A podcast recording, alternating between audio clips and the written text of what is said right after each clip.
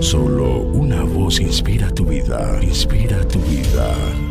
Una voz de los cielos, con el pastor Juan Carlos Mayorga. Bienvenidos.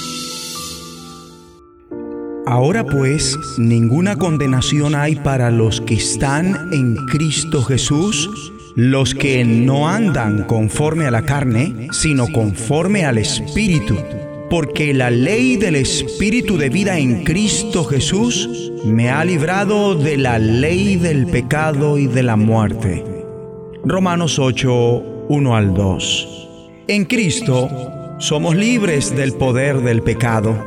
La ley del Espíritu de vida en Cristo Jesús y la ley del pecado y de la muerte ¿Qué leyes son estas de las que habla el apóstol Pablo, inspirado por Dios? El Espíritu de vida describe al Espíritu Santo y no a una simple influencia ordinaria. El Espíritu es la persona protagonista de la Trinidad citada en este caso la ley del espíritu de vida sería entonces el poder de la vida que obra en el espíritu. Habla de un poder dominante y con autoridad, ya que la ley no está patrocinada únicamente por un poder que regula y activa, sino además por una autoridad legal. Para entender mejor esto, vamos a Romanos 7, 22 al 23. El apóstol Pablo habla dos leyes opuestas, la ley del pecado y la ley de mi mente. Veamos.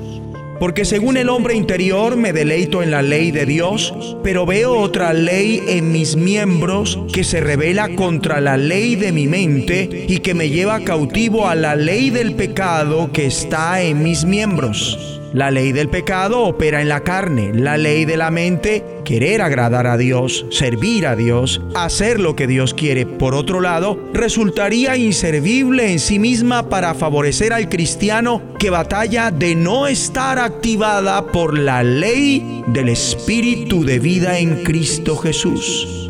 De manera que el poder del pecado difiere del poder del Espíritu. El creyente que anda en el Espíritu es liberado de la ley del pecado y de la muerte. La ley del pecado que lleva a la muerte, la cual obra en su carne. Es clave por consiguiente que comprendamos que la frase ninguna condenación del versículo 1 no equivale a la liberación de la culpabilidad y del castigo del pecado, sino del poder del pecado.